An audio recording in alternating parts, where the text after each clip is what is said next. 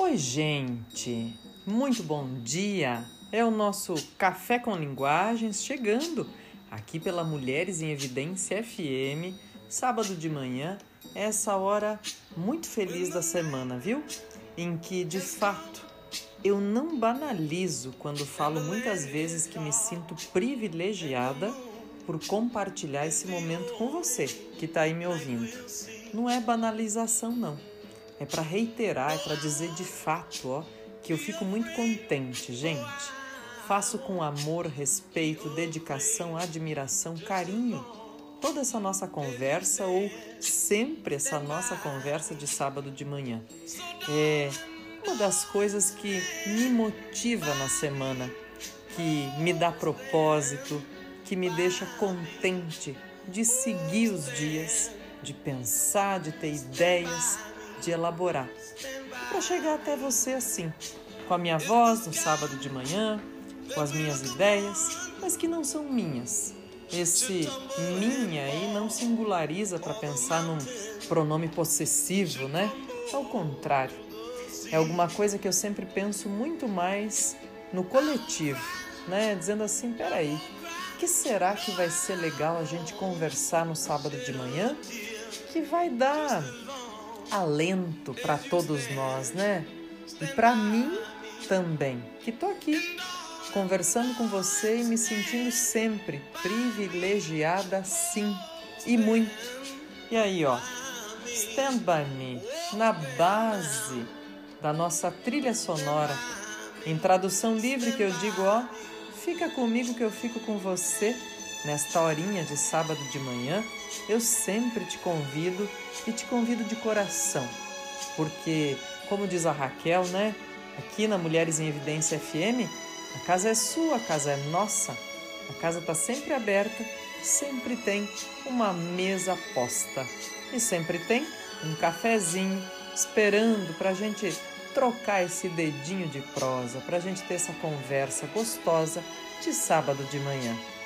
Que coisa boa, que coisa fina poder compartilhar isso, viu? E olha, gente, eu quero dizer ainda, lembrando, né, que toda quinta-feira a gente tem o Cleusa Secato Convida. E eu convido sim, com muito afeto, muito respeito, no Instagram da Mulheres em Evidência FM, eu sempre convido, né, alguém para conversar com a gente sobre temáticas de atualidade, temáticas atemporais que fazem parte da nossa formação, do nosso entendimento, que fazem parte das discussões que às vezes a gente traz à tona ou que às vezes a gente nem percebe que precisavam ser trazidas à tona, né? E olha, eu quero dizer de novo da minha gratidão do quanto eu tenho aprendido fazendo essa conversa semanal na quinta-feira, do quanto as pessoas que têm vindo falar comigo essa meia horinha têm sido generosas, gente. Eu fico assim contente demais, né, é, de poder aprender e de poder ser essa ponte, esse intermediário entre o que essas pessoas têm a dizer e os públicos que podem ser alcançados com o que elas têm para dizer.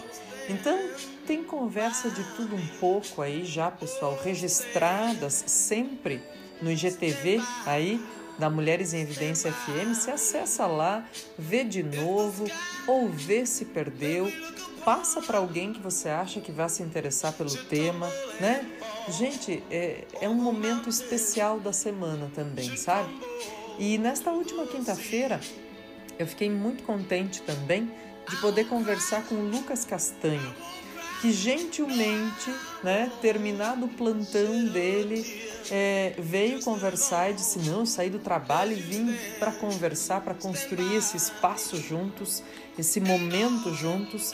E eu fico muito contente, gente, porque ele é um médico jovem, fazendo residência em medicina da família, e eu o convidei justamente dizendo assim: Ô Lucas, é, olha só, a gente está no Novembro Azul, né? A gente sabe por números, estatísticas, o quanto, às vezes e muitas vezes, os homens negligenciam a própria saúde, o quanto isso impacta, né, em questões relacionadas à saúde deles, à saúde mental, à saúde da família. Eu falei: conversa comigo, conta um pouquinho mais, conta essas experiências de formação e esse teu entendimento a respeito.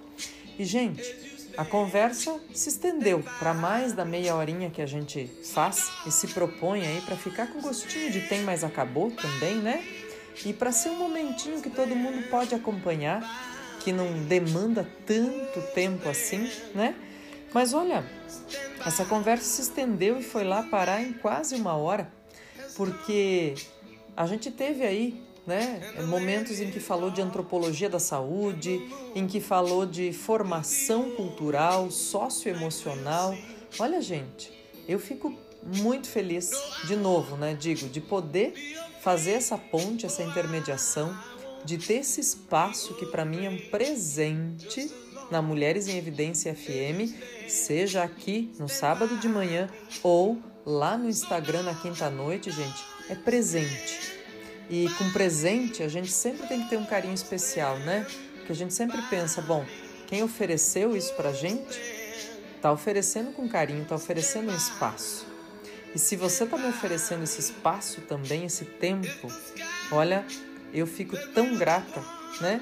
Porque é o espaço de alguém, é o tempo de alguém, a pessoa pode escolher estar tá fazendo qualquer coisa. E quando ela escolhe tá aquela meia horinha comigo lá na quinta-feira, ou tá essa uma horinha de sábado, ou ver depois nas plataformas em que isso fica disponível, podcast do nosso Café com Linguagens, ou no IGTV, lá da Mulheres em Evidência FM no Instagram, que fica a conversa de quinta, quando a pessoa escolhe ver, gente, é porque ela está dando a sua estima, né, para aquilo que a gente tem a dizer. Então é por isso que eu sempre procuro escolher com muito carinho, né, as pessoas que vêm conversar ou o que eu trago aqui no sábado de manhã, porque eu não quero que ninguém se sinta desperdiçando tempo e energia. Ao contrário, Quero que as pessoas sempre se sintam dizendo: puxa vida, ó, dá para fazer isso, dá para fazer aquilo, dá para ser assim, dá para ser assado, né? Tudo que dá para ser na nossa vida. E a conversa com o Lucas foi linda, gente. Nós paramos aí em, né, em construção social, conversa sobre saúde, mulheres, homens, famílias e prevenção, né? medicina preventiva, que é tudo de bom no século 21. E é nessa base, né, gente? Stand by me.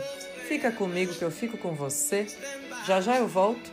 A gente vai para o nosso intervalo musical e daqui a pouquinho tem mais Café com Linguagens.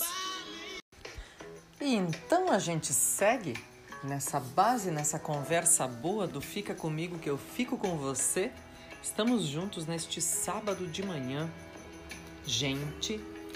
Falei na semana passada, né, que olha, não sou muito afeita às vezes a decorar a casa para o Natal, né, porque acabo até passando essas festas de fim de ano na minha família, nos meus pais e tudo isso, mas que neste ano era muito emblemático e que eu tinha montado um pinheirinho pequeno justamente para dizer, né, que as festas estão chegando e que a gente quer com energia boa encerrar esse ciclo de 2021 e quem sabe, com muita coragem, né?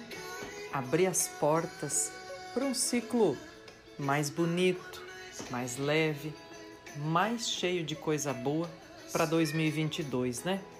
E quero reiterar também, dizendo: olha, que coisa, a gente está chegando aí já para o final, para a segunda quinzena, estamos aí a 10 dias do fim do mês e daqui a pouco, gente, piscou, né? Estalou o dedo assim, é Natal. E a gente vai fazer café especial de Natal este ano também, claro, e sempre, gente, com amor, afeto e dedicação. Mas sabe que hoje, para essa nossa conversa, eu decidi falar ainda e mais uma vez sobre a arte de ler. E em outros momentos já falei do leitor, da leitura como metáfora, de uma série de emblemas e possibilidades aí relacionados a como ler, entender, compreender mensagens, o mundo, como é que é isso, né? Que é uma tarefa bonita de a gente articular todos os dias durante a nossa vida. E que coisa boa a gente aprender pela experiência alheia a fazer isso, né? E, gente, eu tô trazendo hoje aqui, mas é um livrinho simbólico, singelo.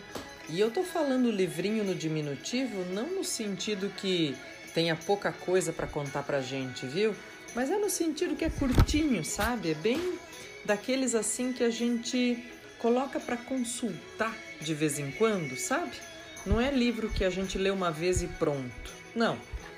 Ele tem algumas passagens, algumas ideias que fazem a gente pensar em termos de orientação, de o que é a arte de ler, como funciona, né? E eu tô trazendo aqui, ó, vou até, ó lá, vou parar a musiquinha aqui do fundo pra gente, que é sempre uma baladinha gostosa, né, para embalar nossos pensamentos, mas ó, para fazer aquele barulhinho, gente. E hoje são poucas folhas também, ó. Puxa vida, vamos ver. Quanto a gente tem aqui? 120 páginas, gente. 120 páginas de A Arte de Ler, de Emily Faguet. Bom, vocês sabem, né? Eu sempre convido e gosto muito de compartilhar o um pedacinho de leitura que é a leitura da contracapa e a leitura da orelha do livro, né? Que são aquelas apresentações, aquele ponto em que a gente é convidado a seguir com um olhar ou outro as páginas aí que se revelam diante de nós, né? Bom, então vem comigo, vamos juntos, ó. A arte de ler. Fica comigo que eu fico com você neste sábado de manhã. E aí tem uma baita reclamação já como primeira frase de contracapa, gente, olha só. Estou cansado de ler os livros apenas para saber o que dizer sobre eles. Olha, eu diria que atire a primeira pedra quem já não se sentiu assim. E eu vou abrir essa metáfora para mais coisas. Não é só sobre os livros, né? De repente é sobre a vida, é sobre tarefas, é sobre pessoas dizer, peraí, eu estou cansado de olhar para as pessoas ou olhar para a vida, para o mundo, para as tarefas só para saber o que dizer sobre eles. Será que eu preciso mesmo? Hum, olha lá. E ele sentencia: isso não é ler, não é se entregar a uma verdadeira leitura. Saber ler é uma arte, mas em que consiste essa arte? O crítico ensina o leitor a ler como crítico. Ora, ler como crítico não é um prazer, ou ao menos é um prazer muito particular, entremeado de muita aridez. Mas o que você quer ler é ler bem, de forma útil, proveitosa e agradável. Diz, olha, aí é outro objetivo. O objetivo não é de julgar, né? É outro ponto de vista e é somente a essa arte que se dedica este pequeno livro que escrevi. Contra a capa é um depoimento do autor, né? Dizendo, na verdade, não há uma única arte de ler, mas várias, tão diferentes quanto são as diferentes obras. Uma para os livros de ideias, outra para os de sentimentos, as peças de teatro, os poemas e os romances. Isso sem falar naqueles escritores obscuros e mesmo nos maus escritores. São essas várias artes de ler que vamos, uma a uma, tentar aprender. É isso que o autor nos convida a fazer, gente, pensando assim, ó, dá para categorizar as leituras que a gente faz, né? As leituras não são iguais o tempo todo, Existem caminhos aí, diz: olha, se o seu objetivo é fazer crítica literária, o caminho é um. Se o seu objetivo é ler por lazer, é outro. Se você procura informações, é outro ainda. Quer dizer, como é que a gente treina esse olhar, né? Como é que a gente percebe? Olha, eu diria e digo com muito cuidado e carinho que a melhor maneira é a gente aprender com outros que já fizeram esse caminho né? Então, por exemplo, o que o Emily Faguet faz aqui é tratar um pouco desse caminho, desse percurso desse jeitão de dizer as coisas, de trabalhar com as leituras, né? Bom, aí eu vou te convidar, claro, sempre pensando, né, gente, em olhar para contracapa e para a orelha do livro e o que ela nos diz. Vamos ler a orelha? Olha lá, diz assim: Devemos ter confiança provisória em nosso autor e só fazer objeções após estarmos seguros de que o compreendemos bem. Então, fazer-lhe todas as objeções que nos vêm ao espírito, examinando atentamente o que o autor não disse e o que poderia ter dito. Afinal, ler é pensar o pensamento de um outro, conforme ou contrário ao seu. Relê-se para desfrutar do detalhe, para desfrutar do estilo. Primeira leitura é para o leitor o que a improvisação é para o orador. É coisa sempre um pouco impetuosa, mesmo que se tenha um temperamento saudável ou um bom método de leitura, nunca se pode evitar completamente a pressa. Com um filósofo, para ver qual é a ideia geral e quais são suas conclusões. Com um romancista, para ver como termina a história precipitação detestável, mas da qual ninguém está isento. Oh, gente, sabe o que, que eu me lembrei lendo agora esse trechinho, pensando aí nas nossas precipitações? Eu lembrei que assim, ó, é característica minha e talvez muitos aí do outro lado digam, puxa vida, também penso assim, Cleus, eu também ajo assim, né? E aí sem julgamentos, gente. Mas sabe, essa coisa de maratonar série, por exemplo, eu não tenho essa formação cultural, né? Para mim, eu sempre consigo assim, ver um episódio antes de dormir na madruga, aí ver outro episódio, quem sabe amanhã ou depois da manhã ou daqui a alguns dias, e assim vai. Tanto é, gente, que tem séries, sei lá, que tem cinco, seis temporadas, dez temporadas, que nossa, eu termino de ver, sei lá, três anos depois que a série foi lançada ou que a série terminou, né? Então eu não tenho essa pressa. Mas, se por exemplo a série tem uma temporada só, e às vezes assim eu digo, ah, mas eu quero ver logo o que, que vai dar isso aqui, né? Tem cinco episódios, sei lá, seis. Ah, eu dou uma acelerada, né? No controle, vejo no rapidinho aí as cenas para chegar lá ao último capítulo e ver o que, que acontece. Diz, bom, Atira a primeira pedra quem nunca fez isso, ou com um livro lendo o finalzinho lá para ver o que, que acontece e depois você volta e lê mais tranquilo o final, né, o começo, o detalhe, ou mesmo, né, como ele diz aqui, tanto faz com romancista para ver como termina, ou com uh, um filósofo, por exemplo, para ver como é que ele termina a uh, teoria dele, né? Aí alguém pode dizer, Cleusa, mas tá errado fazer isso? Gente, o que tá errado é a gente não ter curiosidade, né?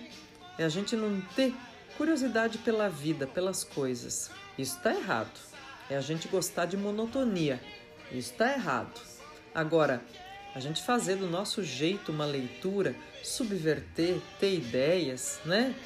Isso aí, gente, só pode estar tá certo porque a gente está exercitando nosso jeito de pensar.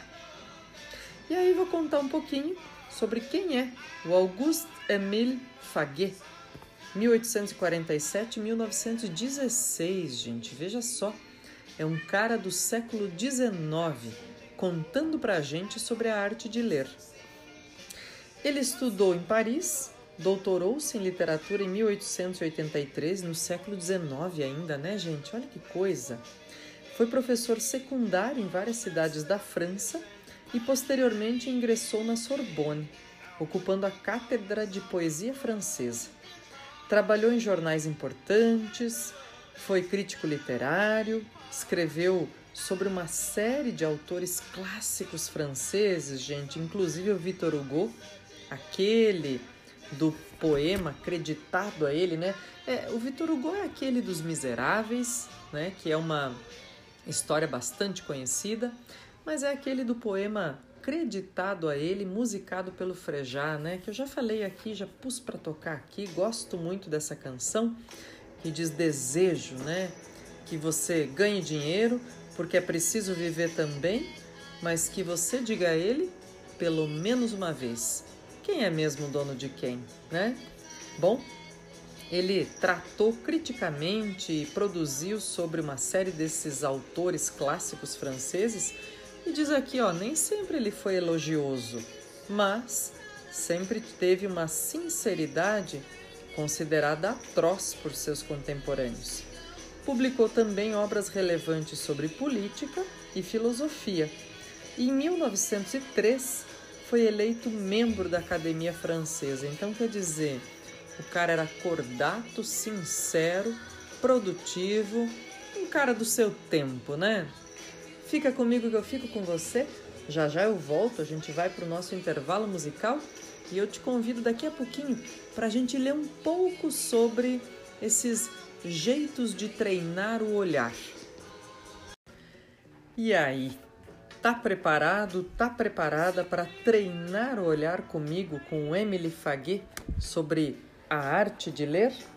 Bom, ele vai dividindo assim, gente, o livro: ler devagar, os livros de ideias, os livros de sentimento, as peças de teatro, os poetas, os escritores obscuros, os maus autores, os inimigos da leitura, a leitura dos críticos. E olha, se eu pudesse perguntar a você, né, dizer, puxa vida, por que, por que capítulo você gostaria que eu começasse essa abordagem, né, essa nossa conversa de escolha aqui do que observar?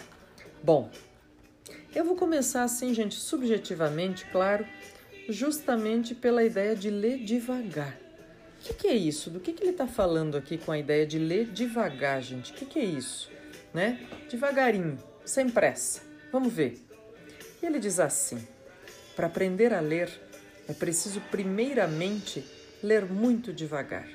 Ah, deixa eu chamar atenção para esse som que está tocando aqui no fundo da nossa conversa. Ô, gente, isso é trilha sonora do Lupin, né? Seriado da Netflix que já teve duas temporadas e que tá prometendo aí vir com uma terceira temporada.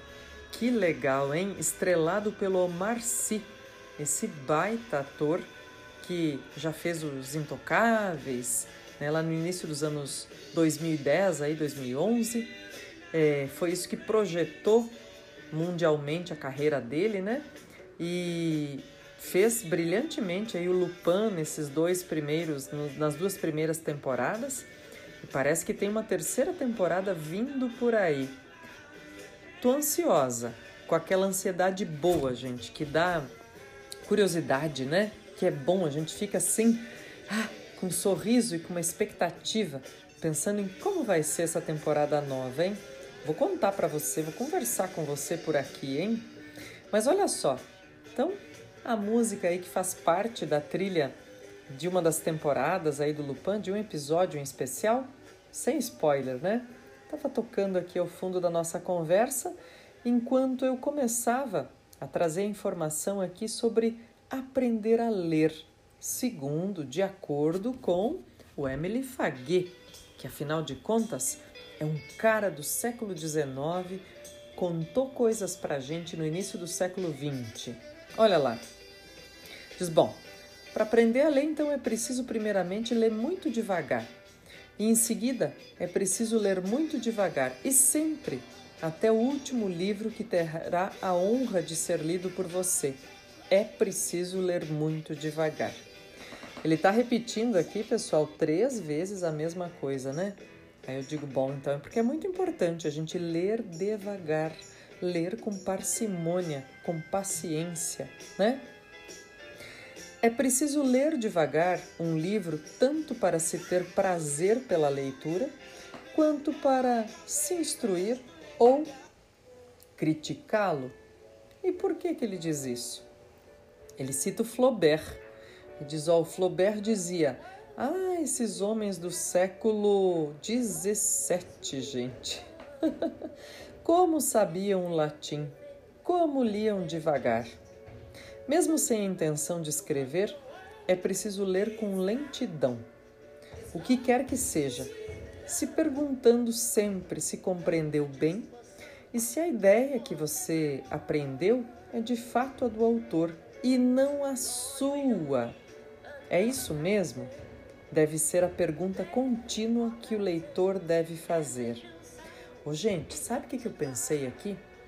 Desde a primeira vez que eu li esse trechinho, que está logo no primeiro capítulo aqui desse livro da arte de ler, esse livro singelo, instrutivo, bonito, né? interativo para a gente, porque faz a gente conversar o tempo todo com aquilo que a gente acredita ser a leitura para nós, né?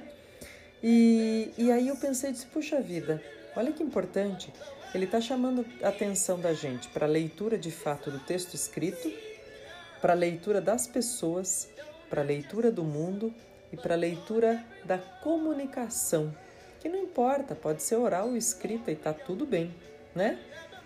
Para entender, olha, o que, que a gente tem aí?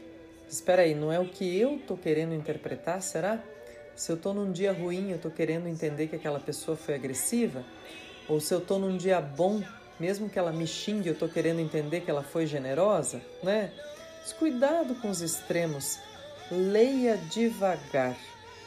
Leia uma pessoa devagar Leia o que ela fala devagar, com generosidade, e leia o que ela escreve, o que outras pessoas escrevem devagar e sempre com generosidade, né, gente? Olha, muito bom, coisa boa, coisa fina. E ele vai contar aqui, diz, há uma mania entre os filólogos. Os filólogos são esses especialistas, gente, em trabalhar com origem, né, e não só o surgimento, mas trabalhar com o caminho que as línguas fazem pelo tempo, né? E daí diz assim: tem uma mania entre os filólogos que é divertida, mas que parte das melhores intenções do mundo e que devemos ter e conservar como princípio, como a raiz. Eles sempre se perguntam: é mesmo o texto? Não há ergo em vez de ego? E extemplo em vez de exemplo, isso faria toda a diferença. Essa mania deles veio de um excelente hábito que é o de ler devagar, o de desconfiar do primeiro sentido que vem nas coisas e de não abandonar, o de não ser preguiçoso na leitura, né? E é isso, né, gente? Diz, olha só, não vale pegar atalho para julgar ninguém, né? Que legal isso. Bom, vou pular aqui, pessoal, para o capítulo 2, quando ele vai categorizar a ideia de livro de ideias. E vai dizer assim: o que, que é isso, né, de livro de ideias? Ele diz: olha, tem uma arte de ler para cada tipo de livro. E para os livros de ideias, ele diz: olha, né, para ele mesmo, ele diz que é uma arte de comparação e aproximação contínuas. Materialmente, lê-se um livro de ideias, tanto folheando da esquerda para a direita, quanto folheando da direita para a esquerda. E ele diz: Ó, eu quero dizer o seguinte, que tanto relendo quanto continuando a ler. Por que, que ele diz isso? Ele justifica, uma vez que o homem de ideias é mais do que qualquer outro um homem que não pode dizer tudo de uma só vez. Ele se completa e se ilumina avançando na leitura. E se a gente pode compreendê-lo? Pode, compreendendo, lendo inteiramente. É preciso então, à medida que se completa e se esclarece, levar em conta sem cessar, para compreender o que se lê hoje, aquilo que se leu ontem, e para melhor compreender o que se leu ontem, o que se lê hoje. Bom, espera aí, como é que funciona isso mesmo? Olha que legal o que ele diz aqui. Dessa forma, desenvolvem-se em sua mente, leitor, as ideias mais gerais do tal pensador, aquelas que ele teve antes de todas as outras e das quais todas as outras saíram, ou aquelas que ele teve ao final, como consequências e como síntese de muitas ideias particulares, ou aquelas que ele teve no decorrer da sua carreira de leitor ou de intelectual. Mas, puxa vida, então um livro de ideias é aquele que apresenta teorias que explicam o mundo, né? Possibilidades de entender e explicar o mundo, de explicar leis, de explicar relação entre os humanos, né? Olha, gente, coisa boa isso, sabe? E ele vai exemplificando, trazendo à tona outras coisas. E aí me chama a atenção também que muitas vezes a gente está mais afeito, né? Dizer, ah, deixa eu dar uma olhada para esse livro de sentimentos aqui. O que, que é um livro de sentimentos? Ele diz, ó, oh, você pode ler um pouco menos devagar os livros que têm como assunto os sentimentos da alma humana, mas só um pouco menos devagar, viu? Não muito. Também para eles é preciso, sob outras formas, reflexão e discussão, e por consequência, claro, o contrário da pressa. Ele diz: ó, você pode acelerar um pouquinho em relação ao livro das ideias, mas não é muito, não, viu? Não vai só ler palavras-chave, porque daí você vai ter informações distorcidas. E olha que importante, ele vai dizer assim, gente, que ele está totalmente de acordo numa situação como essa, que é preciso começar por se abandonar. Ele diz: o autor sentimental retrata os sentimentos do coração mais para nos inspirar do que para retratá-los é um semeador de sentimentos como o filósofo é um semeador de ideias. Antes de tudo, quer tocar o coração. Tocar o coração é compartilhar com o leitor os sentimentos que se emprestou às personagens. É nos colocar, por um tipo de contágio, no estado de espírito e nos diversos estados de espírito das personagens que se criou. Ah, gente, que coisa boa que coisa fina, né? A gente entender assim que dá para ler romance desse jeito, que dá para ler informação desse jeito, mas que a ideia é de fato se abandonar e abraçar o que o outro tem a dizer nesse texto, né? Que legal. E aí também ele vai citar uma série, uma série, gente, de exemplos e assim vai. Aí ele vai para as peças de teatro, os poemas, né, pensando no que está atrás dos versos de cada poema. Vai falar dos escritores obscuros, aqueles difíceis de ler que fazem muita inversão sintática ou que usam palavras muito antiquadas, rebuscadas, difícil. E vai falar também dizendo: escuta aqui, ó, não se julgue sempre, leitor, se você não gostar de algum livro, é porque tem maus autores também, viu? Não precisa ficar nesse revés aí de pensar que, puxa vida, é sempre você que está lendo errado ou fazendo de um jeito errado, né? Tem isso também. E é bom que a gente tome esse cuidado, viu, gente? Antes de se julgar, que a gente se perdoe e perdoe os outros também. Mas olha só, eu tenho um cuidado super especial quando eu digo isso, gente. Perdoar a gente e perdoar os outros não quer dizer ser trouxa. e eu gosto das postagens, né, que o pessoal faz nas redes sociais dizendo assim, ó, até para ser bom tem limite, viu? Gente, já já eu volto no nosso último bloco deste café com linguagens, que é coisa boa, coisa fina, compartilhar com você no sábado de manhã. Passa tão rápido essa nossa conversa de sábado de manhã, né? Mas eu acho que faz parte, né, gente? É a coisa boa do tem, mas acabou. Tem, mas a gente, a gente já tá com saudade pro sábado que vem, né? Eu gosto assim também, porque é um momento muito especial.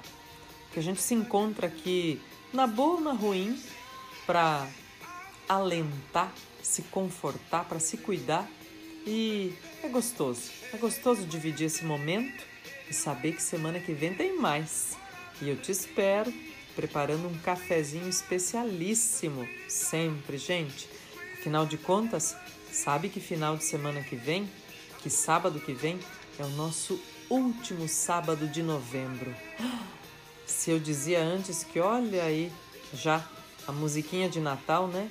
Olha aí a gente colocando as luzinhas para lá e para cá já, né, para florescer esse Natal. É verdade, gente. É o último fim de semana de novembro, fim de semana que vem, né? E que venha dezembro para acalentar nossa vida, nosso espírito, nossa alma. Bom? Quero falar um pouquinho agora ainda, gente, para fechar essa nossa conversa sobre a arte de ler do Emily Faguet, falar um pouquinho como ele diz aqui para os inimigos da leitura. Quem é que ele chama de inimigo da leitura? Olha só. Ele diz que não são as múltiplas coisas que nos impedem de ler, sendo preciso reconhecer que a maioria deles é, é excelente. Por exemplo, estudos científicos, vida ativa, esportes. Ele diz tudo isso, que são tarefas que às vezes nos impedem de ler mais, não são inimigos da leitura. E aí ele diz assim, ó: Está claro que nosso tempo não é e não pode ser o tempo dos leitores. Gente, ele está escrevendo isso aqui no início do século XX, lá no iníciozinho mesmo, né? O que os antigos chamavam por uma palavra bonita, um bratilis vita, quase não existe mais. Quase ninguém tem tempo de se colocar na sombra durante muitos dias para ler um livro. O livro agora só é lido pedaço por pedaço de 20 em 20 páginas, isto é, mesmo quando é lido, não é lido de modo algum, já que a continuidade na leitura é necessária, não somente para julgar uma obra bem feita, mas para compreendê-la. E ele diz: bom, que tem pouca gente que, que se pode categorizar né, como adoradores zelosos, que gostam de ler e compõem hoje um público restrito. E ele diz: olha, que é para eles que a gente continua a escrever. Eu diria hoje que o Emily Faguet teria uma grata surpresa, porque com o desenvolvimento das novas tecnologias, mais para o final do século XX e agora início do século XXI, a gente passou a ler muito mais, viu? Passou a ler muito mais porque muitas plataformas possibilitam que a gente chegue até textos que a gente não chegaria se fossem só impressos, só nos livros, né? Bom, e aí vai, ele diz: puxa vida, não é desses inimigos que eu vou tratar, porque são. É, esses não são inimigos, são usos importantes até para fazer leituras melhores, né? Ele diz: hum, olha o que, que eu vou contar aqui que são os inimigos da leitura: amor próprio, timidez, paixão e espírito de crítico. E aí ele vai detalhar, gente, esses pontos para dizer, ó, tudo isso na verdade impede, né? E claro, o amor próprio aqui ele não vai categorizar aquela parte, aquele lado do amor próprio que coloca a gente como é, ponto de partida, como importante, né, para nós mesmos. Mas é aquele amor próprio que impede a gente de se abrir para outras coisas, para outras histórias, para outro mundo, né? E aí ele diz também que olha só, que tem uma grande questão, que precisa ler junto com os bons autores, aqueles que falaram falam deles. Diz, puxa vida, tem que ler os críticos, principalmente para a gente perceber que às vezes, gente, o crítico, às vezes, tá? Eu não estou generalizando, mas às vezes o crítico é alguém que tem uma baita dor de cotovelo, né? E não consegue fazer uma elaboração adequada daquilo que seria a crítica a um texto. Ele consegue expressar pura e tão somente sua acidez, sua aridez, sua dor de cotovelo. Bom, quero terminar esse café com linguagem, gente, com uma fala que eu digo muito aos meus alunos, sabe? E não é uma fala vazia ou não é um pedido vazio a eles. Eu digo para eles se elogiarem, para eles terem coragem de elogiar uns aos outros porque de críticos o mundo já está cheio. E não é para dizer que qualquer coisa que o outro faça tá bom, não, mas é para reconhecer que quando o outro faz, puxa, que brilho e que bom compartilhar desse brilho, né? Coisa boa, coisa fina compartilhar com você este café com linguagens. Sábado que vem que está de volta. Na quinta-feira tem mais. Cleusa Secato convida na Mulheres em Evidência FM e a gente segue juntos para o último Café com Linguagens de novembro, sábado próximo. Claro, eu te espero.